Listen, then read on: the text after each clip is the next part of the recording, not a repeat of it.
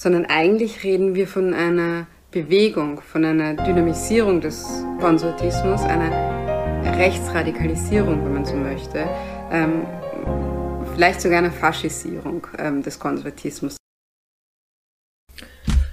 Von der Krise der Sozialdemokratie ist allerorten die Rede. Doch auch viele traditionsreiche Mitte-Rechtsparteien befinden sich im Niedergang oder zumindest in einer Zwickmühle.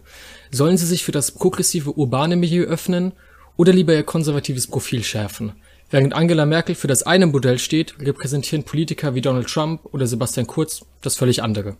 Sie sind Vertreter eines radikalisierten Konservatismus. Und damit ein ganz, ganz herzliches Willkommen zur ersten Folge der zweiten Staffel Politik ist tot und damit auch ein herzliches Willkommen zum Jahrestag dieses Podcasts. Heute vor einem Jahr erschien die allererste Folge, damals mit Wolfgang M. Spitt und jetzt ein Jahr später begrüße ich die Politikwissenschaftlerin Natascha Strobel. Sie gilt als Expertin für Rechtsextremismus und die neue rechte Szene, forscht zur identitären Bewegung sowie rechtsgerichteten und rechtsradikalen Studentenverbindungen und ist auch Mitgründerin der Initiative Offensive gegen Rechts. Bald am 12.09 wenn diese Folge rauskommt, ist es schon draußen, erscheint ihr neues Buch Radikalisierter Konservatismus, eine Analyse, woher der Text stammt, den ich eben vorgelesen habe. Es freut mich, dass Sie hier sind, Frau Strobel. Vielen, vielen Dank, dass ich hier sein darf und alles Gute zum Jahrestag. Herzlichen Dank. Worum genau geht es denn in Ihrem Buch? In meinem Buch beschreibe ich eine Strategie der Konservativen, die ja, wie auch schon eingangs erwähnt, eigentlich in einer Sinnkrise sind. Also man sieht es und es wird auch spannend sein, wie das bei der Wahl in Deutschland zum Bundestag ist. So richtig mit den Wahlergebnissen klappt es nicht. Und eigentlich ist man auch in einer Identitäts- und in einer Sinnkrise. Und in anderen Ländern, wie in den USA mit Trump oder in Österreich mit Sebastian Kurz oder aber auch vorher schon in Ungarn mit Viktor Orban, bei den Tories mit dem Brexit-Votum sehen wir das auch. Ähm, hat sich ein Teil des Konservatismus, ein Teil der konservativen Parteien entschlossen, einen neuen Weg, einen anderen Weg zu gehen. Und der schaut so aus, dass man sich immer mehr strategisch wie ideologisch eigentlich den traditionell rechtsextrem völkischen Parteien annähert. In der Rhetorik, im Denken, im ganzen Auftreten. Sie sagen, dass es quasi zwei Wege gibt, die diese Konservativen nutzen können, diese konservativen Parteien nutzen können, um aus dieser Sinnkrise, was ganz lustig ist, weil man hat immer, man spricht auch immer von einer Krise der Sozialdemokratie.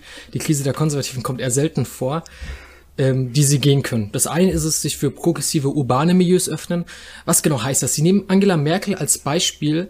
Ich meine mich zu erinnern, dass Angela Merkel damals gegen die Ehe für alle gestimmt hat, was ich jetzt als weniger progressiv empfinden würde. Wie genau steht jetzt Angela Merkel für dieses progressive urbane Milieu? man scheint ja oft zu vergessen, dass Angela Merkel eigentlich die Bundeskanzlerin einer konservativen Partei ist und auch für diesen ganz traditionellen Nachkriegskonservatismus steht. Angela Merkel ist keine Sozialdemokratin, Angela Merkel ist keine grüne Kandidatin, Angela Merkel ist eine konservative Kanzlerin mit genau solchen Dingen, ähm, wie, wie gerade erwähnt, also dass man da ähm, ja, sehr gefremdelt hat mit der Ehe für alle, mittlerweile hat man sich auch engagiert, sagen wir es mal so. Ähm, aber auch äh, andere, andere Aspekte, die nicht so oft diskutiert werden, ähm, wenn es um den Schwangerschaftsabbruch geht, also all diese Dinge, den, das Verhältnis zur Kirche, eigentlich ganz traditionell konservative Werte. Ähm, und dieser Nachkriegskonservatismus ist jetzt auch jahrzehntelang ja, immer mit natürlich Flügelkämpfen, das ist ganz normal, ähm, durchgehalten worden. Und der zeichnet sich vor allem dadurch aus, dass man sich trotz allem nach einem Ausgleich strebt, auf einen Konsens ver äh, verständigt hat, vor allem mit der nächstgrößeren Partei, mit der Sozialdemokratie. Mal sind die vorne, mal sind die vorne. Man macht große Koalitionen, mal nicht, aber man kommt immer wieder zusammen. Und das war so das Spiel die letzten Jahrzehnte. Und das heißt, trotz aller Rhetorik, die man drauf hat und trotz allen Wahlkämpfen, sucht man diesen Ausgleich. Nicht nur auf der parlamentarischen Ebene, also auf der Parteienebene, sondern auch im Sinne von Arbeitgeber, Arbeitnehmer, ähm, Wirtschaft und Gewerkschaft. Also äh, das, dieser, dieser Konsensgedanke durchzieht ähm, diese, nicht nur den Nachkriegskonservatismus, sondern auch natürlich die mhm. Nachkriegssozialdemokratie. Und dieser Konsens wird jetzt aufgebrochen durch Menschen wie Sebastian Kurz, ähm, Trump, Johnson und so weiter, die nicht mehr das Selbstverständnis haben, staatstragend sein zu müssen, dieses System aufrechtzuerhalten, sondern die voll auf Konfrontation, voll auf Zerstörung mit einem sehr destruktiven Element ähm, das zur Seite schieben und etwas anderes wollen. Und dieses andere, das ist das große Fragezeichen, denn das wird nie ganz genau ausformuliert, was man da eigentlich will. Aber dieses andere zeigt sich dann eben in politischen Tätigkeiten, politischen Handlungen. Dann geht man mal wie kurz zum Beispiel mit einer rechtsradikalen Partei in die Regierung oder dann zu Fragen Thema Migration, Einwanderung schiebt man eine knallharte Linie, die man sonst eher von sehr rechten Parteien findet, wie in Deutschland der AfD oder halt in Österreich in der FPÖ. Und das ist dann dieser zweite Weg, den Sie beschreiben. Also zum einen ist es sich öffnen für progressive urbane Milieus oder eben ähm, sich quasi rechter, rechter Taktiken bedienen oder halt eben genau dieses andere Modell vertreten, das, das Modell, was Sie nennen, einen radikalisierten Konservatismus. Was genau ist jetzt dieser radikalisierte Konservatismus? Was heißt dieses radikalisiert? Genau. Ähm, und da wird es jetzt spannend. Was ist denn jetzt dieser radikalisierte Konservatismus? Er ist nicht ein eigenständiges politisches Milieu, sondern wir reden hier noch immer von konservativen Parteien, einem konservativen Milieu mit allem, was dazugehört, auch mit der ganzen ähm, Infrastruktur und der Basis, die der Konservatismus hat, äh, im Hintergrund. Ähm, aber es ist eben nicht mehr dieser staatstragende Konservatismus, sondern eigentlich reden wir von einer Bewegung, von einer Dynamisierung des Konservatismus, einer Rechtsradikalisierung, wenn man so möchte, ähm, vielleicht sogar eine Faschisierung ähm, des Konservatismus. Das habe ich mit so einem Fragezeichen versehen. Äh, aber in diese Richtung geht die Dynamik. Das heißt, wir reden von einem Konservatismus, der nicht mehr das Bestehende erhalten will, der nicht mehr sein Heil in dem aktuellen System sucht, mit Ausgleich und möglichst alles zusammenhalten und mal nachgeben äh, und verhandeln, sondern einem Konservatismus, der in vielen Bereichen, vor allem Asyl, ähm, vor allem im Sozialbereich, wenn es gegen Arbeitslose geht zum Beispiel, mhm. ähm, knallhart auf die Durchsetzung von Interessen, koste es, was es wolle, wie auch immer die Kollateralschäden sind, ähm, setzt. Und das ist etwas, was wir tatsächlich eigentlich von extrem rechten Parteien kennen. Nur dass die extrem rechten Parteien, bei allem, was die FPÖ, äh, also auch groß war und Wahlerfolge hatte, ähm, Trotzdem reden wir hier von einer ganz anderen Größenordnung als bei konservativen Parteien. Und das ist der Unterschied zwischen diesen beiden ähm, Parteien, dass natürlich eine Partei wie die ÖVP gesellschaftlich viel verankerter trotz allem ist als ähm, die FPÖ. Und diese Bewegung hin zur extremen Rechten ist dann natürlich auch ein Problem für die extrem rechten Parteien, weil man will ja nicht äh, verwechselt werden können weswegen die noch extremere Positionen einnehmen können, um sich wieder abzusetzen. Und so äh, wandert das ganze politische also System verschiebt sich das dann nach rechts. Ja. Genau. Mhm. Mhm. Ähm, das ist jetzt ein Phänomen, was man jetzt nicht nur in Österreich sieht. Äh, man sieht es auch bei Trump äh, in Amerika, der ja auch ähm, Mitglied einer konservativen Partei ist. Was genau ist jetzt der Grund überhaupt dafür? Ist es tatsächlich, weil es eben noch rechtere Parteien gibt, die man eben quasi ausgrenzen will, dessen Wähler man mobilisieren möchte? Weil in den USA zum Beispiel bei den Republicans, da gibt's ist ja nur dieses Zwei-Parteien-System, die Demokraten und die Republikaner. Da gibt's jetzt eigentlich nicht noch eine rechtere Partei, wenn, ist es so eine Kleinpartei. Was ist genau der Grund dafür? Das ist ja das Spannende, dass das US-System funktioniert ja eigentlich ganz anders als zum Beispiel die mitteleuropäischen Mehrparteiensysteme. Trotzdem sehen wir das Phänomen in beiden Systemen. Ähm, der Grund ist in den USA weniger in einer anderen Partei ähm, zu suchen, denn die gibt es nicht, nicht relevant. Das ist eher innerhalb der Republikaner ähm, mit der Tea Party, die trotz mhm. allem ein, ein, ein Flügel, ein, eine Partei innerhalb der Partei waren. Ähm, aber wie konnte das Mainstream werden? Der Grund liegt ähm, tatsächlich auch außerhalb der Parlamente. Wir haben einen diskursiven Rechtsextremismus schon seit vielen, vielen Jahren, der aus dem Nischenbereich, also der neuen Rechten, aus quasi Nischenblättern, Nischenblocks kommt, dessen Sprache aber auch von etablierten, seriösen Medien übernommen wird, so dass es manchmal, und man sieht das ähm, in der Corona-Pandemie eigentlich ganz gut, auch hier fast verwechselbar ist, wo man nicht mehr weiß, ob ein Text ist das jetzt aus einer konservativen Zeitung oder ist das jetzt aus einem rechtsextremen Nischenblatt? Ähm, da muss man manchmal sehr genau hinschauen. Und hier wurde schon vorweggenommen, was dann eigentlich ähm, auch auf Ebene der Parteien vollzogen worden ist. Und diese Alt-Right, wie sie in den USA mhm. nennt, das bedingt natürlich ähm, einander. Ja? Also die Alt-Right war vor Trump groß, dann ist Trump gekommen, sie haben Trump groß gemacht und nachher wurde sie noch größer. Also äh, sind, sind kommunizierende Gefäße. Aber Trump hat das sehr gut erkannt und sein Team, vor allem Steve Bannon natürlich ähm, mhm. im Wahlkampf, dass man sich sehr stark ähm, auf diese Medienmacht stützen kann, die nicht mehr die klassische Medienmacht ist, sondern die über Influencer, über die Glaubwürdigkeit einzelner Personen, die sehr schnell sehr groß werden, Blogs, YouTube-Formate und so weiter.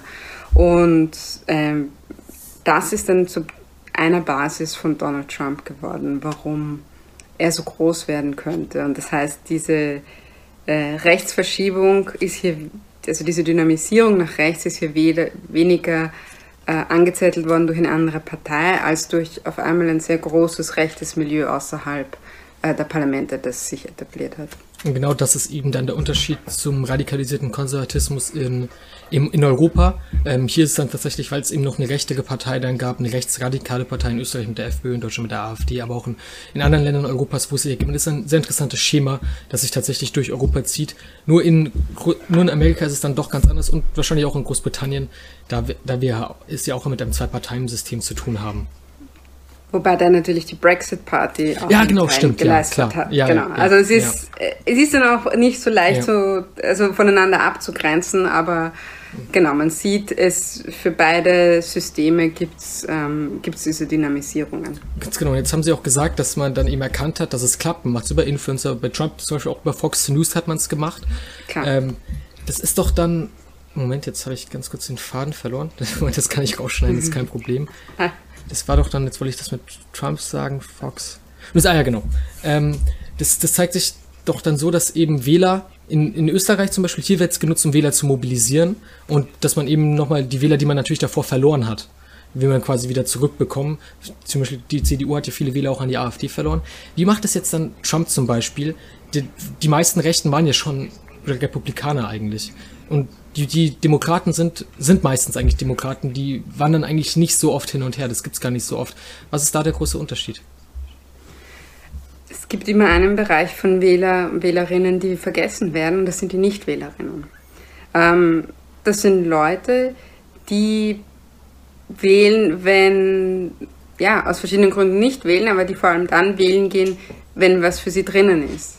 Äh, aber die, die kein besonderes Herz jetzt an einer Partei verloren haben ähm, oder so enttäuscht worden sind von einer Partei, dass sie das nicht mehr machen. Und das ist eigentlich die größte Gruppe, die es zu gewinnen gibt. Also man wird nie die Hardcore-Wählerinnen von einer mhm. anderen Partei von sich überzeugen. Das ist immer so ein Irrglaube, dass man glaubt, also wenn ich jetzt genau das so mache wie die und wenn ich mit Klimaschutz, dann gewinne ich die Grünwählerinnen und wenn ich das mache, äh, dann gewinne ich die AfD-Wählerinnen. Ähm, die größte Gruppe die Nicht sind die Nichtwählerinnen. Und dann gibt es natürlich auch noch die Wechselwählerinnen, die ja, wie es gerade passt. Und das sieht man in den berühmten Swing States in den USA, wo mhm, eigentlich ja. ja. nur fünf, sechs, sieben äh, Staaten die ganze Wahl entscheiden, auch mit diesem Wahl Männer-Wahlfrauensystem, wo wir ja auch gesehen ja. haben, dass die Popular Vote bei Clinton war. Also das sind ganz viele äh, Kästchen, die man quasi erst abhaken muss, um überhaupt diesen Wahlerfolg zu haben. Ähm, Trump hat vor allem gepunktet, nicht bei, den, nicht bei der Gruppe der Allerärmsten, denn die Allerärmsten, das sind oft die, die trotz allem in Städten wohnen und Städte sind traditionell demokratisch, ähm, die, die, dort wirklich quasi die, die, die unterste Schicht ähm, bilden, was Einkommen angeht, sondern in den Einkommensstufen darüber. Nicht wieder bei den ganz Reichsten, bei den ganz mhm. Reichsten war wieder Clinton, ja, aber es sind genau so, wenn man diese fünf Einkommensstufen ähm, hat, genauso zweite, dritte Einkommensschicht. Das heißt, bei denen, die etwas zu verlieren haben, die Angst haben, dass es ihnen in Zukunft schlechter gehen wird, die Angst haben, jetzt geht es ja noch, aber wer weiß, ob es in Zukunft noch geht. Äh, und das ist ein Milieu, ein abstiegsbedrohtes ähm, Milieu, ein kleinbürgerliches Milieu, ähm, das, das sieht man auch historisch sehr schnell, ähm, für Radikalisierungen anfällig ist. Das ist auch das Milieu, was wir bei Pegida gesehen haben oder bei den Montagsmahnwochen, da gibt es tolle Studien darüber. Äh, und genau das ist das Trump, äh, das ist genau das Milieu, auf das sich auch Trump ähm, gestützt hat, in diesen Swing States vor allem. Mhm. Und vor allem ähm, sind das Schichten, die keine, ähm, also nicht den formalen Bildungsabschluss, einen hohen haben, nicht College haben, sondern genau darunter sind, aber ähm, in Arbeit sind, also Handwerker, dieses, dieses Milieu. Und das hat Trump ähm, geschafft, zu den Urnen zu bringen äh, und das für sich, vor allem Männer, ähm, dass die für sich, für ihn wählen, äh, für sich zu gewinnen. Und das hat ihn in den Swing States dann die Stimmen gebracht. Und mit dieser Angst kann man natürlich, äh, diese Angst kann man natürlich sehr nutzen, wie Sie es gesagt haben. Jetzt frage ich mich jetzt, wir stehen kurz vor der Bundestagswahl hier in Deutschland. Wie gesagt, wenn die Folge rauskommt, war die Bundestagswahl schon. Ähm, jetzt wird sehr viel zum jetzigen Zeitpunkt des Wahlkampfs sehr viel damit nun ähm, Angst geschürt, dass es vor einem roten Bündnis, dass ein rotes Bündnis kommt. Äh, Söder sagt, da möchte ich nochmal alle Bürger warnen. Das ist etwas, was wir zu fürchten haben, nach dem Motto, so ähnlich hat das auch gesagt. Ist das auch eine Methode eines radikalisierten Konservatismus? Also das schafft man da wieder mit der Angst, weil so ein rotes Bündnis wäre natürlich schon ein bisschen was anderes, als was wir jetzt die letzten Jahre hatten. Und da könnte man auch wieder mit der Angst schon, dass jetzt alles anders kommt, das wird sich jetzt alles ändern. Ist das auch eine dieser Methoden? Hier würde ich sogar sagen, es ist das Gegenteil davon. Ähm, also diese Angst vor, jetzt kommen die Linksradikalen und wollen dies und das machen, das, zieht sich durch, das kennen wir aus allen Ländern. Ja, mit den, also noch die biedeste sozialdemokratische Partei wird dann quasi zum parlamentarischen Arm der Antifa oder so mhm. ähm, hochstilisiert. Das ist natürlich, also äh, könnte amüsant sein, ist natürlich komplett äh, übertrieben. Ähm, aber der Unterschied ist, ein, ein Armin Laschet ist kein Donald Trump. Ähm, denn das Wichtigste, was Trump anzubieten hatte bei, für dieses Milieu, was ich vorhin beschrieben habe, ist, dass es sich eben ändert. Und dass es sich jetzt wirklich ändert und dass es sich ganz hart ähm, ändert und dass man endlich zu den Gewinnern gehört. Und dieses Gewinnerversprechen, das ist ganz wichtig, ja? auch wenn es mhm. hart ist und andere verlieren und endlich, endlich sind wir oben. Äh, und dieses Versprechen, kann Laschet nicht einlösen, weil er diesen, diesen Wechsel, dieses Anders nicht formuliert. Kurz hat es zum Beispiel ganz ähm, radikal getan, Absage an die Große Koalition, ähm, sicherlich nicht mit ihm. Äh, für eine, neue Zeit und jetzt kommt der Wechsel und all das hat er natürlich propagiert. Ja. Genau, also all diese Dinge. Äh, und das hat Laschet nicht gemacht. Und das war wahrscheinlich sein Fehler, äh, dass er nicht gesagt hat, jetzt wird es radikal anders. Und er kann das, äh, also er hat diesen Bruch nie vollzogen, weil er es auch nicht glaubhaft kann als Person. Ähm, und, und da wäre wahrscheinlich ein anderer Kandidat, der auch zur Wahl stand, hätte das wahrscheinlich vermitteln können in dieser Härte, in dieser Klarheit, die es gebraucht mhm. hätte. Und da hätte ich ähm, den, den radikalisierten Konservatismus woanders gesehen. Äh, da, da, diese Warnungen jetzt sehe ich eher als letzte, letzte Verzweiflungstat, ähm, mhm. weil die Umfragen so schlecht sind. Genau, deswegen habe ich, deswegen war meine Frage, weil dieser radikalisierte Konservatismus entsteht ja eben auch durch schlechte Umfragewerte, durch, durch diese Krise der traditionsreichen Mitte-Rechtsparteien eben. Ähm, genau. Am Anfang haben Sie gesagt, dass äh, eine Methode des radikalisierten Konservatismus ist, ist auf äh, Auseinandersetzung statt auf Inhalte zu setzen, auf Konfrontation statt auf Inhalte. Ähm, was genau ist damit jetzt gemeint? Also, dass man jetzt einfach den politischen Gegner nur angreift oder, weil das gehört ja letztendlich auch ein bisschen zum Wahlkampf mit dazu, leichte Sticheleien. Was genau ist jetzt damit gemeint mit statt Konfrontation, äh, statt aus, Auseinandersetzung, Konfrontation? Mhm. Klar, also bei Wahlkämpfen würde ich auch nochmal mehr zulassen. Man muss nicht jetzt wegen jedem Eingriff glauben. Also es ist jetzt alles ganz furchtbar und ganz neu, das stimmt nicht. Also gehört immer zu einem Wahlkampf dazu. Aber wenn man sich zum Beispiel der Trump-Wahlkampf, der natürlich die Blaupause ist, immer dann, wenn man sich denkt, wie kann das möglich sein? Was, was passiert hier gerade? Immer in dieses Entsetzen, was hervorgerufen wird, wo man sich, wo man das Gefühl hat, es wird jetzt komplett überdreht. Und das darf man jetzt eigentlich nicht. Und das kann man ja jetzt eigentlich machen, weil es zu viel ist, weil es zu heftig ist da sind wir in diesen Überwältigungsstrategien drinnen. Und ähm, bei Trump war das ganz, also von Anfang an war das natürlich, also mit Build That Wall, also dass man diesen, diesen Spruch hatte, wo es einfach wirklich darum ging, physisch eine Mauer zu bauen, damit geflüchtete Menschen nicht reinkommen. Das ist ja also ist unerhört eigentlich. Natürlich haben alle Präsidenten davor äh, also auch eine rigide Flüchtlingspolitik gehabt. Das braucht man jetzt nicht ähm, irgendwie. Ja nostalgisch werden und glauben, alle anderen waren so nett. Ähm, aber dieses, dieses Aussprechen in dieser Drastik, in, in, mit, diesem, mit diesem rabiaten Ton, ähm, das war etwas Neues. Und natürlich diese ganze E-Mail-Geschichte, ähm, wo man also wirklich mit, mit Lügen und mit, mit Betrug und mit diesem äh, Suggerieren einer großen Verschwörung und dieses Nicht-Aufklären und dieses auch nicht stoppen, sondern dieses Laufen lassen, zu sagen, ja, also vielleicht, vielleicht steckt Hillary Clinton ja da irgendwie äh, mit Pädophilen unter einer Decke und vielleicht ja, haben die dann einen großen Ring organisiert. Wer weiß es denn schon? Ähm, auch dieses in den Raum stellen. Äh, dieses Regelbrechen auch, wie man miteinander umgeht in der Politik das ist etwas, was ihn auszeichnet. Und das ist etwas, was in Deutschland ähm, in, in Ansätzen da war. Also zum Beispiel diese ganze Geschichte mit den Tweets von äh, Friedrich Merz gegen die Grünen, wo auch dieses dystopische mhm. Bild gezeichnet ja. wurde, weiß man, dann wird alles Gender, furchtbar. Ja, Genderzwang. Und, ja, genau. genau, und Steuern und die können nach, nach ähm, persönlichem Gusto entscheiden, ob ein Gesetz durchgeht oder nicht. Also mhm. Also diese ganzen Geschichten, das geht in diese Richtung. Aber die CDU selbst ist noch nicht dort. Ich sage mal noch nicht. Aber dort. es gibt Vertreter innerhalb der CDU. Ja.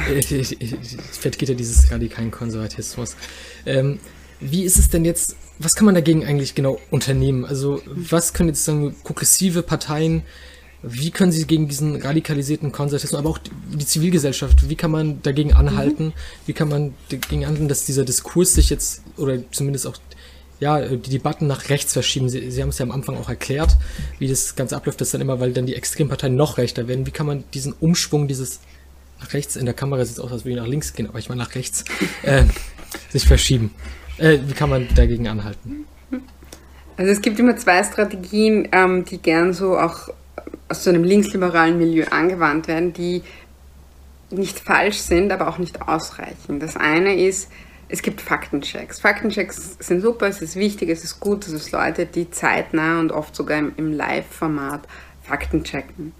Ähm, aber oft glaubt man, es reicht, wenn man die Fakten entgegenstellt und dann sagt man, aber er hat gelogen.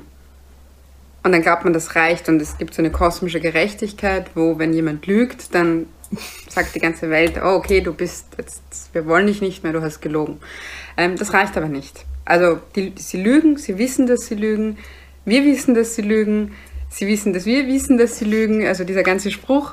Ähm, aber es, sie kommen damit durch, weil es keinen Schiedsrichter gibt, der vom Himmel kommt und sagt, gelbe Karte, rote Karte, jetzt bist du raus, ähm, weil du dreimal gelogen hast. Ähm, das passiert nicht. Trotzdem sind Faktenchecks wichtig, aber es reicht nicht, die nackten Fakten entgegenzustellen. Und die zweite Strategie ist dann oft Appelle an Anstand, Moral, Etikette. Das tut man nicht, das gehört sich nicht. Wie kannst du nur? Ähm, mhm. Sie wissen, dass sie, sie, sie sind so. Sie wissen, dass sie tun. Die Grausamkeit gehört dazu. Die Grausamkeit äh, ist, ist einer der Punkte, die sie machen wollen. Also dieses Suhlen in der eigenen Grausamkeit, in der eigenen Niedertracht, das ist ganz, ganz wichtig, diese Emotionen, weil es sehr starke Emotionen sind. Äh, und zu sagen, aber das ist jetzt nicht richtig und das ist moralisch falsch, damit gewinnt man auch nicht. Was es braucht, ist ein glaubhaftes Gegenangebot. Und für linke Parteien wäre mein Rat immer, dass dieses bestehende System nicht aufrechtzuerhalten ist. Wir leben in einer Zeit, wo es alles sich so anspannt, wie als würde wie ein Gummiring ähm, die Welt angespannt sein und irgendwann lässt man los und es schnalzt, ähm, sonst zerreißt Und dieses, dieses, diese Welt, die, die so am Zerreißen ist und die, wo man das Gefühl hat, sie zerbricht auch schon, ähm, die, das wird man nicht aufhalten können. Denn wenn wir ehrlich sind, war das System davor auch nicht nur gut, sondern für viele Menschen hat das nicht funktioniert. Und besser wäre es jetzt schon, die Welt danach zu zeigen, wie sie sein könnte. Ein glaubhaftes Angebot von anders, von Wechsel, von neu zu formulieren. Ähm, denn vielen Menschen geht es auch einfach darum, dass etwas anders ist, dass etwas Neues, dass man, dass man merkt, man kommt nicht mehr mit, es geht nicht mehr. Und man muss sich nicht zu den, man muss noch nie, nicht zu den, zu den letzten AufrechtserhalterInnen äh, eines Systems werden, das sowieso nicht mhm. zu retten ist. Und das würde ich linken Parteien und vor allem auch sozialdemokratischen Parteien raten. Also auch tatsächlich eine, eine Gegenlösung anbieten und auch tatsächlich ein bisschen mit, mit Hoffnung arbeiten. Also wie es sein könnte, was, was besser gemacht werden muss, wie es sein könnte, wenn es besser gemacht wird. Und auch quasi so ein Zukunftsmodell quasi entwickeln, um quasi gegen diese, gegen das anderweitige Zukunftsmodell anzuhalten. Richtig. Ich habe noch, Richtig. Ich hab noch eine Abschlussfrage, nochmal zum radikalisierten Konservatismus, das ist nämlich ein sehr interessantes Thema. Sehen Sie denn auch darin, wenn man sich jetzt eben rechtsextremer Parteien, die jetzt nicht unbedingt, in, äh, zumindest in vielen Punkten sehr antidemokratisch agieren, auch eine Gefahr für die Demokratie, da es ja doch Parteien sind, die jetzt schon innerhalb der Demokratie länger existieren, die mitregiert haben. Sehen Sie da eine Gefahr? Auf jeden Fall. Also die extreme Rechte ist immer eine Gefahr für die Demokratie. Ähm, die extreme Rechte sind autoritäre Parteien. Und dieses, diese autoritäre Einstellung, die man ja auch in der eigenen Partei hat, die will man natürlich will man die auch auf die Gesellschaft umlegen. Und das sieht man ja auch, also wenn sie die Möglichkeit haben, dann setzen sie das auch durch. Deswegen sind ja auch äh, extrem rechte Parteien in Regierungsverantwortung, also sind immer ein Problem in Opposition, wenn sie ja, Themen setzen. Ja. Aber in Regierungsverantwortung, die zerschlagen ähm, demokratische, rechtsstaatliche Institutionen, wo und wie sie können. Und dass jetzt der, der radikalisierte Konservatismus das genauso macht, wenn wir uns auch Ungarn schauen, die Fidesz mhm. ist eine ja. konservative Beispiel, Partei. Ja. Äh, Justizsystem, Bildungssystem, Medien, freie Medien. Ähm, das wird alles innerhalb von einigen Jahren eingegriffen, zerschlagen und das ist ein Problem, auf jeden Fall. Egal ob von der extremen Rechten oder von konservativen Parteien. Mhm, bei der extremen Rechten haben wir es ja auch gesehen, damals mit dem Strache.